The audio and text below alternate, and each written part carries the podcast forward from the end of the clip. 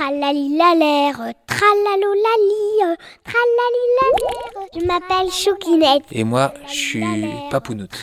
Ouais. Papounoute et Choukinette Ouais. Ok, ça marche. Notre plan est simple. De raconter des histoires à tous les enfants de la France. Tralalilalère, tralalolali. C'est une histoire qui commence avec une princesse qui en a marre. Marre de ses responsabilités, de devoir toujours paraître en forme, de toujours devoir répondre aux questions. Elle décide de partir se promener assez loin de son royaume. Et elle découvre un jardin magnifique, un jardin où le calme règne, les oiseaux gazouillent, les insectes sont là aussi en train de prendre le soleil. Cette princesse, elle a la tête dure, mais lorsqu'elle est fatiguée, il faut qu'elle s'autorise à se reposer. Et c'est ce qu'elle fait.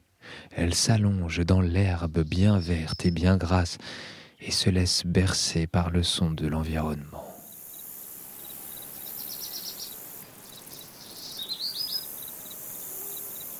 Et elle s'endort.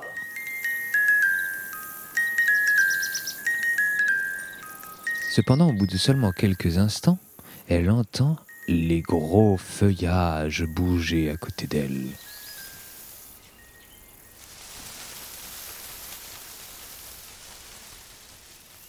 Et là, elle se relève d'un coup, elle voit deux yeux rouges qui la fixent, rouges comme les flammes, rouges comme la lave, rouge, rouge comme une cerise beaucoup trop mûre, et il n'y a pas de cerise dans cette haie une énorme patte avec des griffes plus longues Plus grand qu'un cheval. qui sortent et se plantent dans la terre. Un dragon monstrueux. Ses narines fument, sa gueule laisse sortir des volutes de fumée. Il a l'air de vouloir la dévorer. La princesse ne se débine pas. Et elle dit au dragon Je suis la princesse de la rivière qui coule de la montagne, du vent qui souffle sur les plaines. Et je ne me laisserai pas impressionner par un dragon de ta sorte. Le dragon continue à avancer. La princesse sort de sa poche une baguette magique que lui avait donnée Une fille. et fait au dragon Abricadabri, abricadabri. Je te transforme en souris. Mais le sort jeté par la baguette rebondit sur le dragon. Sa cuirasse épaisse d'écailles est imperméable à la magie. Alors, la princesse réfléchit. Elle se souvient d'un pacte sacré qu'elle a passé avec le peuple des... Des loups.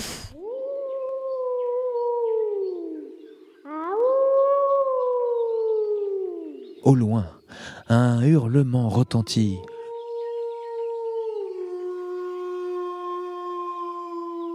Il se rapproche et sort d'un chemin à côté de cette grande prairie, un grand loup à la crinière argentée. Il se plante face au dragon à côté de la princesse.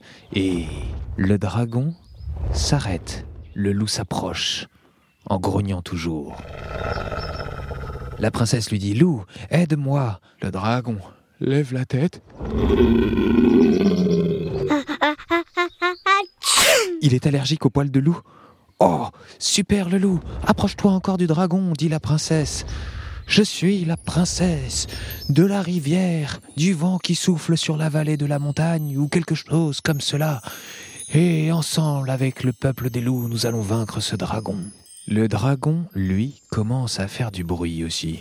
Mais qu'est-ce qu'il fait se demande la princesse. Les buissons font encore du bruit. Un gros monstre sort de la haie. Il est très menaçant. La princesse qui tient encore la baguette que lui a offert une fée fait une incantation magique. Pierre les. Je fais un feu d'ici et qui montera jusque-là. Mais il ne semble pas avoir peur du feu car son ami le dragon a dû l'initier à la résistance des flammes. Il avance. La princesse rigole. Elle rigole parce que chez elle, elle a appris une incantation magique de feu qui glace. Le monstre met un pied dedans, deux pieds dedans et commence à geler. Le voilà transformé en glaçon des pieds à la tête. La princesse tient donc en respect le monstre avec son feu glaçant et le loup grâce à l'allergie du dragon. Le dragon fait marche arrière et d'un coup de baguette magique, la princesse fait disparaître le monstre glacé, le transformant en mare spéciale pour les petits. Tralali la l'air, tralalo la tati.